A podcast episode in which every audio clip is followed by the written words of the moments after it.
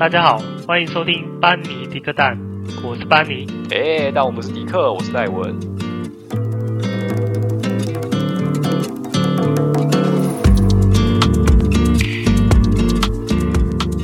Hello，大家好。那今天呢，还是我一个人。今天呢，这个时间点呢，想要跟大家说一下，现在是几点？现在是，我看一下。现在是凌晨一点零五分呢，非常一个夜深人静的时候，真的是非常安静，房间只剩下电风扇跟冷气的声音，大家都睡觉了。啊，经过上次尝试之后啊，我发现这种前半段我们聊一下生活大小事，然后后面再接一下正题的这种形式，好像这还不错。啊，一方面的话，好像也是可以让我顺便记录一下。就是我自己这两周都做了些什么，因为类似用语音写日记的感觉。那以前我在学韩文的时候啊，其实老师也会每周都会问你说啊，各位同学你们过怎么样？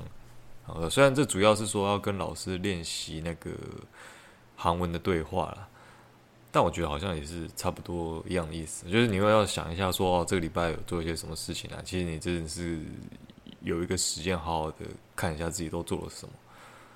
对，只是有时候也会觉得说啊，就每个礼拜都讲一次，就我的人生也没有说精彩到每周都有这么多有趣的事情可以拿来说了。对，所以说，但是两个礼拜有比较多东西可以讲。哦，总之就是出社会变成上班族之后啊，就会可能大家有这种感觉。如果你是上班族的话。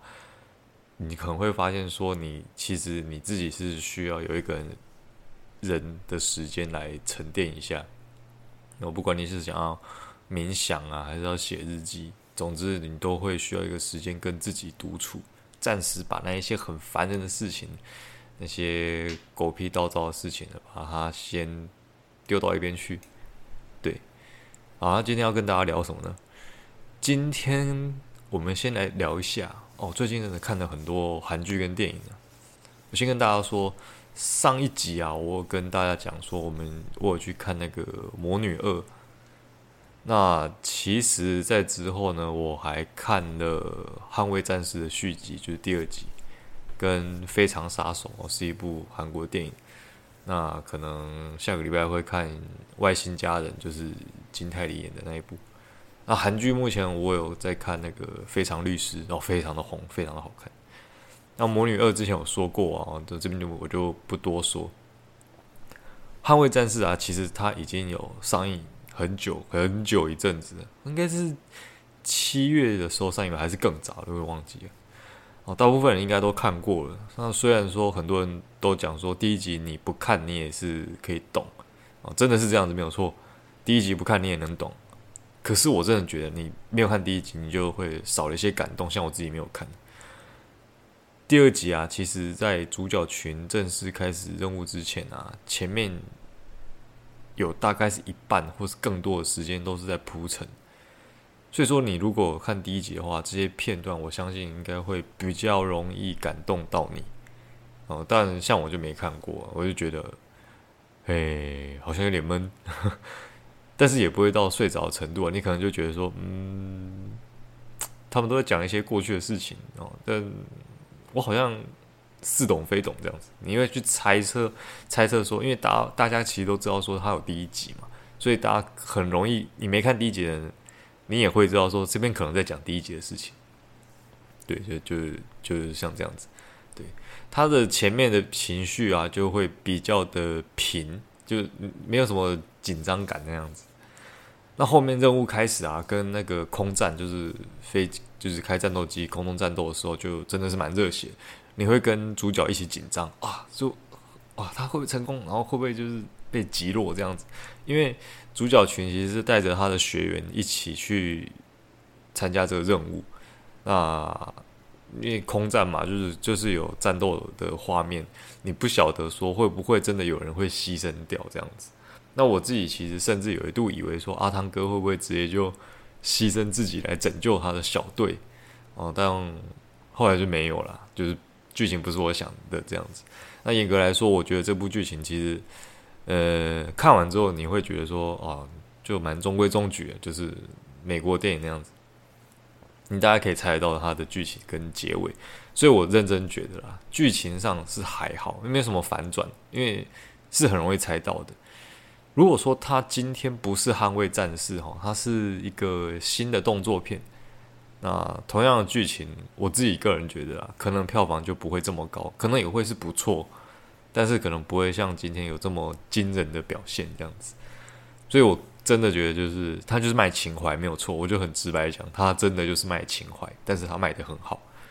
你会看到一些呃老电影的那一种时代的感觉。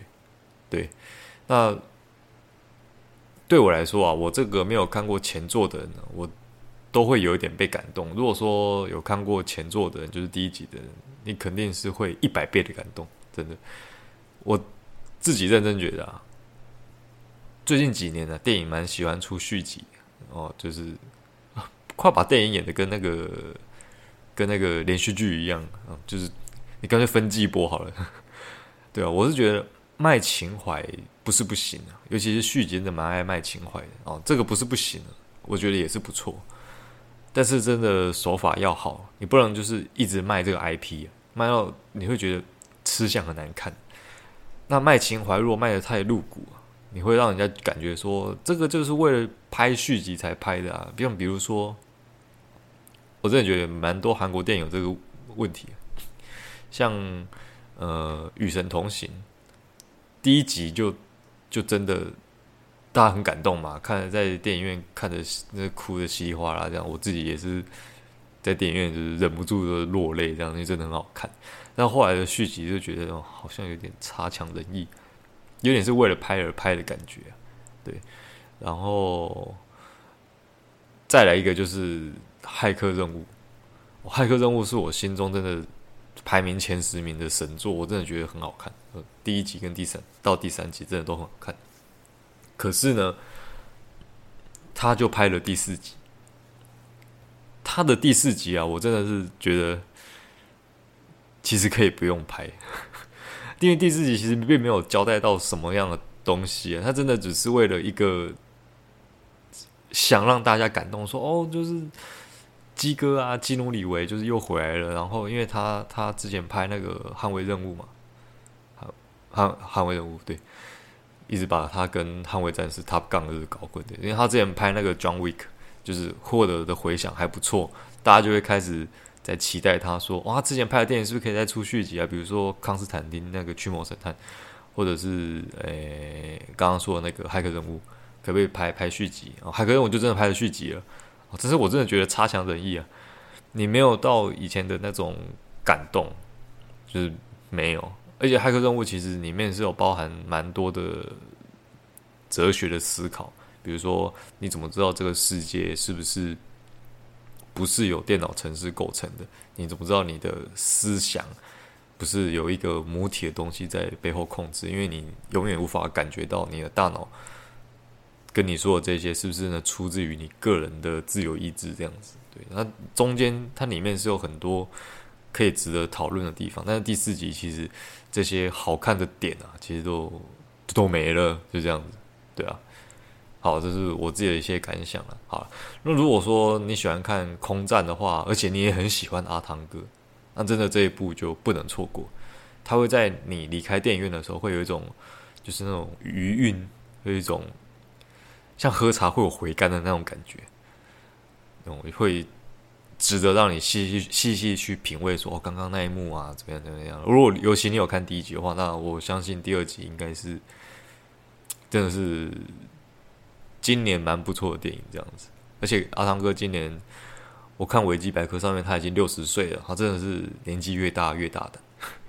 好，那接下来我们说一下《非常杀手》这一部韩国电影，男主角是张赫。他在剧中表现真的是非常帅气。那剧情大纲我讲一下，不会不会跟大家爆雷。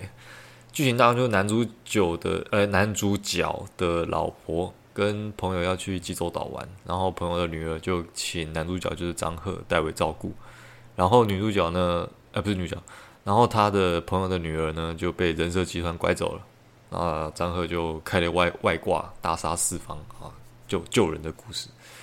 男主角就是一个隐退的传奇杀手哦，没错。那你听到这边呢，你是不是觉得很有那个既视感？哎，这个剧情，这不是 John Wick 吗？捍卫任务哦，就是谁敢动我的狗，我就要杀他全家这样子哦。他的女儿被绑走，所以我就要杀他全家，差不多的意思。那这跟韩国电影啊，大家不晓得有没有听过《大叔》这部韩国电影，就是由元彬演的，基本上都是这个套路。剧情上真的也是差不多，因为元彬也是。呃，因为他邻居的一个小女孩被被绑走，然后准备要割器官的时候，元彬就冲过去救她，然后一个人把他把敌人全部干翻这样子。呃，非常杀手也是很像很像的一部片，就是剧情真的也是差不多这样子。那我们来讲一下刚刚说那个剧情的部分，剧情上我觉得还 OK，但是没有到说非常的出色。因为这部是以动作爽片为主打，所以它的剧情其实其实有，我觉得是可以的，但是不是太大重点，就是对，就是四平八稳。那动作部分就真的很爽，我不得不说，诶，我们刚刚拿那个 John Wick 来来跟他比，呃，其实有点不公平，因为鸡哥真的是有点年纪，他他在这种近身肉搏的时候，他的。动作就没有像他年轻的时候这么流畅，这么流畅，这么这么的利落。但是张赫他其实还算是，他还算是年轻的。你如果说你有追求这种拳拳到肉啊、近身肉搏，然后刀剑这个刀枪这种用兵器的互相砍杀的这种暴力美学，这一部真的是非常推荐。呃，像刚刚刚我还有提到说，他的剧情走向，他是比较接近大叔这部片。但其实这两部带给人的，就是你观影的感受是完全不一样的。大叔里面啊，元彬他演的是一个有点悲情的英雄，你永远都看他有一点苦瓜脸这样子，虽然他还还是很帅的，对，但是他就是有一种阴郁的感觉。然后整个电影呢，就是笼罩了这种比较灰暗的感觉，那色调呢也是比较阴暗的。那张赫其实就不是了，张赫他是一种，他是一个以暴制暴的角色。他不是英雄，他也不管你什么正义什么东西的，反正他老婆跟他说：“这个小朋友要顾好，好，那有人敢动到这个小女生，我就是要你全部死光光。”就是这样子。大家不知道有没有看过？呃，应该是去年吧，我忘记了。就是之前蛮红的一部韩剧啊《黑道律师文森佐》，就是由宋仲基演的。张赫跟宋仲基演的这种角色，基本上就是同一种。反派对上他们，基本上都是落在下风，而且他们就是对这种恶人就是毫不手软。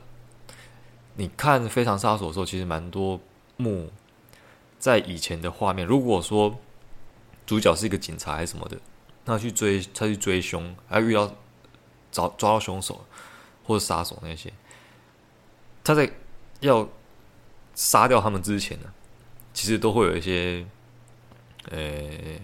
然后怎么讲，都会有一些那个灵魂的拷问嘛，就会会问他说：“你为什么要这样？为什么不改过自己啊？什么之类的？”就有一番言论这样子，可能会有一点说教的感觉。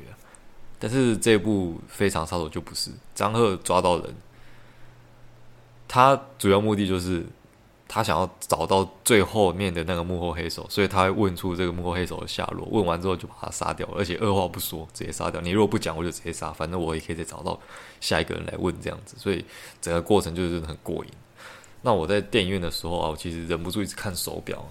我不是觉得说电影太长，很就是什么时间还没到，我是希望电影可以再长一点。我不想要它那么快结束。我是看手表是是想说啊这。打戏打得真的很好看的，那我还有多少可以，还有多久可以看这样子？好，那刚刚我有提到说张赫其实是要保护他太太朋友的女儿嘛，他那个女儿在剧中其实是演一个高中女生。我看到这个画面，我想说哇，不会吧？难不成张赫要跟这个小女生就是暧昧要劈腿吗？那我会这样想哈，其实是因为如果有看过张赫以前电影的人，应该。现在应该就知道我准备要讲什么，就是说张赫呢，他在二零一四年呢、他跟赵宝儿，就是韩国一个女星赵宝儿，她有出演过一部电影，电影名称叫做《荆棘》，或者是翻译叫《忌爱》，忌爱就是那个禁忌的爱这样子。讲的就是张赫是一个已婚的一个老师，但是他劈腿女女学生的故事。那还好，诶，非常杀手没有这样演，他没有撒这种狗血，他就是一直撒人血这样子啊，非常的贵，一路杀到底。那我自己觉得，可能一部它，因为它片长并没有很长，片长才一个半小时而已吧。但我觉得动作画面可能有将近到一个小时这么多，非常非常的爽这样子。那这部片目前呢，可能已经下档，因为我好像是上个礼拜看的吧。那如果说大家还有看到这部片在电影院的话，真的蛮推荐大家去去看一下。我个人是非常希望它有续集，就是这么棒的。其实这个题材可以继续发挥下去，而且张赫还年轻嘛，他他可以打，他可以一直打下去。我是认真说真的，对。而且张赫在这部电影里面真的真的很帅，是那种坏坏的大叔，非常的就是非常有那种邪恶的魅力，这样。好，那我最后跟大家聊最后一部韩韩国的韩韩剧。就是《非常律师禹英禑》啊，女主角的名字呢，中文叫禹英禑啦，但是我真的觉得很拗口啊，所以我就用韩文来念这样子。就是禹英禑这一部韩剧，这部片我觉得我应该不用介绍，大家也应该清楚了，它就是红到新闻都会报的程度。那其实我为什么会看呢？我其实想要留到就是 Netflix 把它全部出完我再来看，但是因为新闻一直爆。我就一直被暴雷，哦，我就受不了，不行，那我要赶快开 Netflix 把它追到目前最新的进度，这样子。那我我个人的想法是真的，朴恩斌的演技啊，真的是非常的惊人，真的演得太棒了。他的角色你会让人觉得说非常可爱，但是又很心疼他的这个处境这样子。而且他也确实是把自闭症人士在这个社会上的的一些状况跟处境来告诉大家。讲到这边，我想要跟大家提一下，就是说我在 D 卡有看到有一篇文章在讨论这一部戏，里面有一个网友的回复让我真的有一点感触啊，印象深刻。他说一开始看的时候还好，但是当女主角开始聒噪的滔滔不绝在说关于金鱼的一些知识的时候啊，她就受不了了，因为音频实在是太高，吱吱喳喳的，她觉得很恼人呢、啊。那大家想看看，以朴恩斌在这部戏的颜值，啊就是他的脸蛋跟他的一些表现，就其实是非常可爱的。如果说连他这样的一个假设，他真的是一个真实的案案例啊，以他这样的外貌跟这样的能力，都有人可以去讨厌的话，那大家不难想象哦，一般的大众对于自闭症人士啊。你想到自闭症人士在这个社会的处境真的不是很乐观呢？因为即便是蒲文斌演的这样的角色，已经算是很优秀的一个自闭症人士，也算是成功的，而且外表也很好，他都会被人家讨厌，那其他人要怎么办？所以，所以他们的人生真的处处是挑战啊！我真的是这样觉得。那看这部戏的时候啊，还常常会问自己说。哦，自己是不是曾经也有就是不经意的时候啊，去去歧视过别人，会去想一下说，哦，真的不要这样子。嗯，他们确实啊跟我们不一样啊，但是但是他们是认真过每一天，这种克服的精神是很值得大家去鼓励的，去给他们支持这样子。好，那非常律师禹英禑就推荐给大家。真的非常疗愈又很暖心的一部韩剧，那里面有很多很感人的桥段。我本来想要讲，但是想想，呃，虽然不会到爆雷啊，算了，我还是不说吧，留给大家自己去去品味。就是女主角在里面的演戏真的非常的演技啊，真的是非常的精湛，会让你很有代入感这样子。那目前我是看到第八集啊，我觉得我这周应该可以追到第十二集了，非常好，我觉得要赶快追到。最最最新的一集这样子，好，那现在进入到我们的主题。今天的主题呢，就是跟大家聊一下关于带新人的这个部分。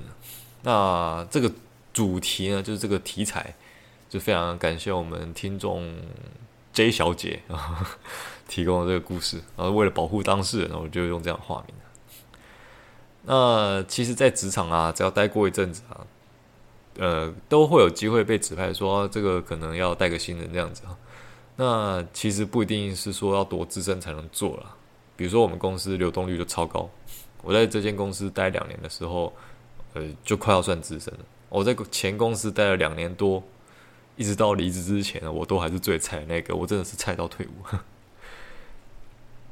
那总之，我被主主管说要指派带新，就是指派我要带新人的时候，你说会不会紧张呢？其实，呃，我个人是觉得还好。一方面可能是我在这间公司其实那时候说要带新人，我已经对，就是刚刚讲的，就是两年多，就是大部分都还蛮熟悉的，所以带新人可能是不不会是一件太困难的事情。那个时候我是这样认为。对，那另一方面是可能跟之前的经验有关系，比如说。如果有念研究所或是当兵的，你可能就会比较清楚。就是研究所念到硕二的时候，通常指导教授都会叫我们去带学弟妹，就是哦，就是就是带学弟妹嘛，就是跟带新人，我觉得差不多的感觉这样子。那当兵的时候，你也会要带学弟啊，其实都很像，就是内容不一样而已，就是教的内容不一样，但是带人的方法跟那个概念，其实我觉得都差不多。那对我来说，反正带人就是。把我会的都跟他说，就是这样。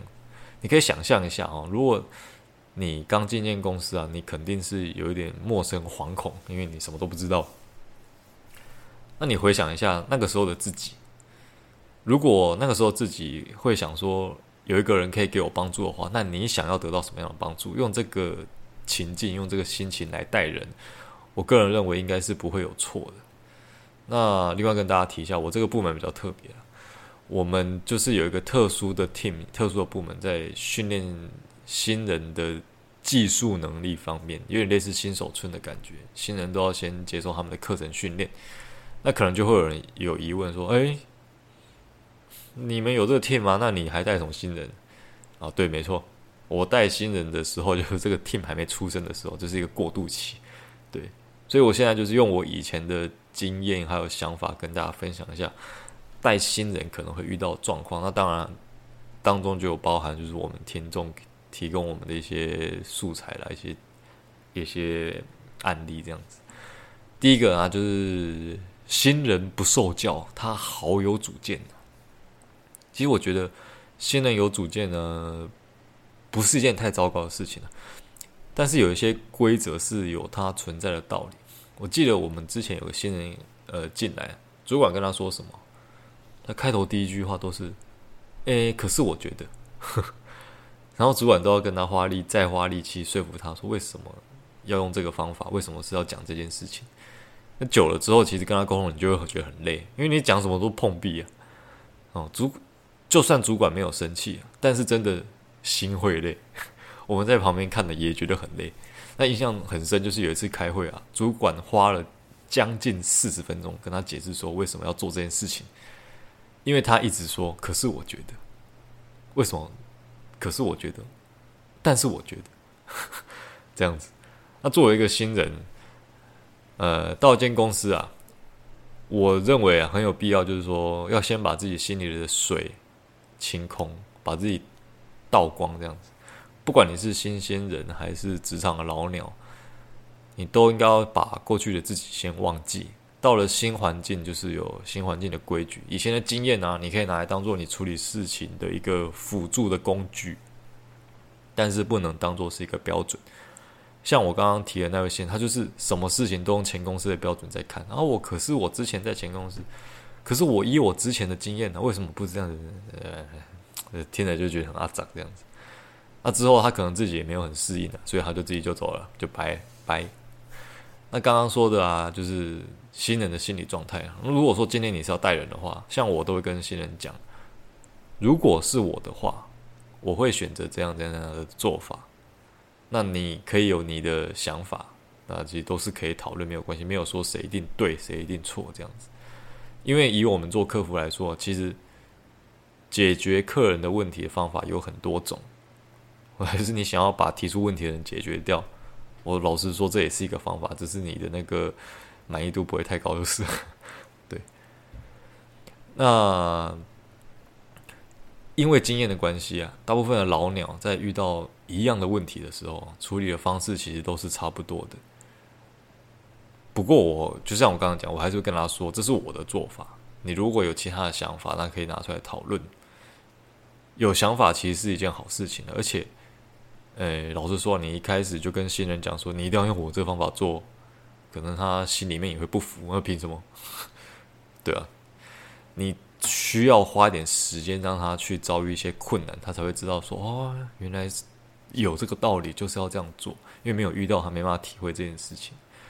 那回到刚刚讲说新人的一些心理状态。如果说你的同事啊，在传授你一些东西的时候啊，我觉得你可以提出一些疑问，就是一些想法、一些看法，但真的不要用这种质疑的方法。我觉得是说话的艺术啊。大家想看看的，如果说你在教人，但他一直说不对啊，可是我觉得哦，我没有哦，我不觉得是这样子哦。你觉得这感觉很好吗？感觉不好吧？是你在教人，还是你，还是干脆你要来教我？对啊。两者的之间，老鸟跟新人之间的经验是是有一段差距的，所以当老鸟或者前辈在教你的时候，是有他的道理在。他今天会用这个做法，一定是因为他也是这样过来，他一定是跌跌撞撞之后摸索了很摸摸索了很多，才找到今天这个做法。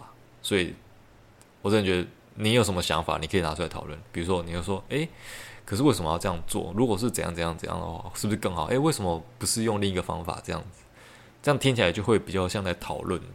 那教你的人也不会觉得心很累，他反而可能会觉得说：诶，你有自己的想法不错，你有你有在想这件事情，你不是一直说哦，对对对，是是是，哦，我知道这样子。对，你有在思考这件事情，才你才会提出一些你的观点，那你们就可以一起讨论。我觉得这样是一个比较良性健康的一个互动啊。好，那第二个呢，就是新人是我的职务代理人，哎，那我是不是会被取代掉？就我听说有人会担心呢、就是主管培养新人呢、而且未来可能是我的职务代理人这样子，那是不是代表说我可能会被取代？那说一句老实话，呃，是有可能，真的有可能，但是我认为几率没有很高。因为培养一个新人到他完全长大，可以独当一面，一直到变他变成资深的的一个员工啊，不是一件很简单的事情。主管是需要时间的累，主要是需要时间的累积啊。嗯，经验这个东西，其实我认真觉得它很难传承。技术可以教，但是经验其实都是很玄的。你没有遇到，你没办法体会说这个经验为什么会是长这样子。这就是老鸟的价值。所以，如果说把新人培养起来，你就要取代老鸟，这个其实有点杀鸡取卵的感觉，就是眼光不够长远，你才会这样想。但是我认真说，如果说有新人可以当我职务代理人，我我个人啊，我是很开心的，因为我有部分的业务只有我自己一个人可以做，放假都不能放。你就是你放假的时候可以可以放假，但是你放的就心不安，你会想啊，电话会不会响？因为因为这东西没有人代理啊，对啊，那我会不会担心自己被新人取代呢？其实其实也会哦，也不可能说完全都不担不会担心，但是其实新人会成长，我也会成长，只是他的成长曲线比较大，因为从一张白纸成长起来，成长曲线会比较显著，那我可能就还好，因为我待很久了。说实在，你要懂多少东西，就是有啦，但是没有那么明显这样而已，对啊。所以其实想想看，其实也还好。这是有一种有一点点矛盾的心理啊，因为某些事情只有我会，所以我的价值主管可以看到，然后这是我的好处这样子。可是也因为这样子，我就没有代理人可以帮我了。我想放长假，我都要觉得心里有一点纠结这样子。但是新人来了之后呢，哦，我有代理人，我可以放，我可以我可以选择放假这样子。可是他也会了我我我的这个独特性，他也会了我这些东西啊，我独特性就没了。大家应该可以理解，这是有点矛盾。可是老实说啊，主这个职场就是这样子啊，主管心中一定都会有一把尺，他很清楚说谁比较优秀，或者说他比较喜欢谁。那其实新人没有进来之前，大家已经在比较了，大家已经在比。新人来了之后也不会改变什么，还是继续比较。所以其实与其担心自己被取代，不如想想看自己还有什么不可取代性啊！反正你真的会被取代，你还是会被取代的，就是所谓的“人无百日红”嘛，就花无千日好，人无百日红。嗯，是这样吗？对，没错。人无千日好，花无百日红。啊，讲错，不好意思。就是说，不可能永远让你一个人独占所有的好处啦。所以，真的你也不用太过担心这个部分了。但如果说，假如啊，真的主管就是把新人培养起来之后，就把你冷落，或者是刁难你，故意想要让你走人，那我就觉得，那你就走吧。这真的很糟糕啊，就有点像一个个渣男，你知道吗？就有了新人就忘了旧人，而且新的人呢，他也比较便宜，因为他比较便宜，然后培养起来替替代你，然后你就可以掰，就就就就叫你滚这样子。哦，这种公司我真的觉得，你就算了吧，你也不要。不要久待，这不是一个可以长久待下去的地方。嗯，好，那接下来讲到第三点，最后一点，就是我被新人捅一刀啊，他都阴我这样子，这个就比较可怕。前面第一点我说新人可能很有主见的，根本不觉得自己是新人的。那我是觉得说，如果这个严重一点，就会变成很很积极的要求一个表现，甚至说，呃，你要教他什么东西啊，他都觉得不用教我哦，没没嘎。不用教，我不是傻瓜，不用教，不用讲，别是不是把我当白痴这样子？然后积极的去自己可能会去主动接一些任务来做啊，那可他因为他新人嘛，他不懂，那他可能做错了，主管就会来关心，那他就会说啊，我以为可以，我以为这可以做啊啊，那主管可能就问说，那你有没有问过你的前辈某某某啊，就是带你的师傅，然后他可能就会说有啊，可是他常常找不到人。我没有办法啊，所以我就只好做了啊，不然就是说我问了啊，可可实际上他根本就没有问，不然就是说哦，他没有跟我说这不能做呢啊，反正千错万错都不是我的错这样子，然后都是都我师傅没有教好啊，但其实根本就是你不听，对，那如果这个时候主管他是一个耳根子比较软的人呢，就会觉得说。你带人怎么带成这样？都没有在关心新人，那胡搞瞎搞这样，那这这真的就蛮蛮可怕，你就背了这个黑锅。那尤其有时候我们在带人的时候，我们就会想说，诶、不要太过刁难新人，不要让自己觉得好像在凶他。呃，对，那有时候太过客气的话，就是你会让这个新人觉得说，你好像也没什么嘛。他觉得你可能很软弱吧，讲难听点，他可能觉得你甚至不够资格来教他。那遇到这种人呢、就是其实真的也是蛮头痛的。所以啊，我认真觉得，你该当黑脸的时候，还是要当黑脸。我不是真的叫你去拉正他，就是叫你个个站好，我是在电他，把电到飞天这样子，不是不用这样子，还是要给他留点面子。就说有时候你可以严肃一点，用比较重的字眼跟他说。那我相信。有一点 sense 的新人的人，应该都知道说哦，这个时候不能开玩笑，不然的话，其实可能就是只能跟比较要好的主管来反映这件事情啊。但是如果你跟主管的反应的关系也不是太好，那我真的觉得有点四面楚歌了。对啊，那如果是我自己的话，我可能会直接跟你说，哦，听说你很勇哦，啊，不是啊，就是说跟他说，你是不是都想要自己处理啊？你如果是的话，哦，那我跟主管反映说，你可以毕业，你可以独当一面的。那我以后也可能就不需要再 review 你的一些业务的事情，你就放手让你做，这样你觉得好不好？反正他就真的很想要自己做嘛，顺水推舟，让他自己去去做，然后你也不用再花时间去带他。那以后他就算出包啊，等他长大了，他自己会处理事情。主管可能也不会再把这个锅算在我的身上，这样子。只是，只是他可能以后就出去之后，他就会对外说：“啊，以我会这样做，都是某某某这样带我的啊。”，对，就这样子。反正嘴巴长在他身上，就是有这种人，是真的。但是说实在的，环境正常的话，这种人应该是要被淘汰掉的啦。但是如果他没有被淘汰掉，就证明说你的职场大部分都是这种小人，那我还是那句话，受不了就走吧。在你一个满满都是一个小人的环境呢，比方说想要做事情，你会觉得呼吸都觉得很脏，这样子。对，我好像每一个方法，我我最终都是叫别人说啊，那你就离职吧。反正就是这样的，就是很多地方可以看出来说，这个职场是不是健康的一个环境。我我是认真觉得，如果我现在是以一个作为一个想要终身做到退休的一个职场环境来做标准，如果真的不 OK，我觉得就走，对，不用太委屈自己，因为你只是想要一个健康的环境而已。好了，总之我觉得带新人真的是一门学问啊，每个人都会希望说，哦，自己是一个好师傅。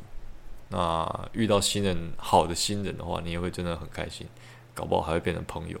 但是遇到雷的话，真的是很糟糕。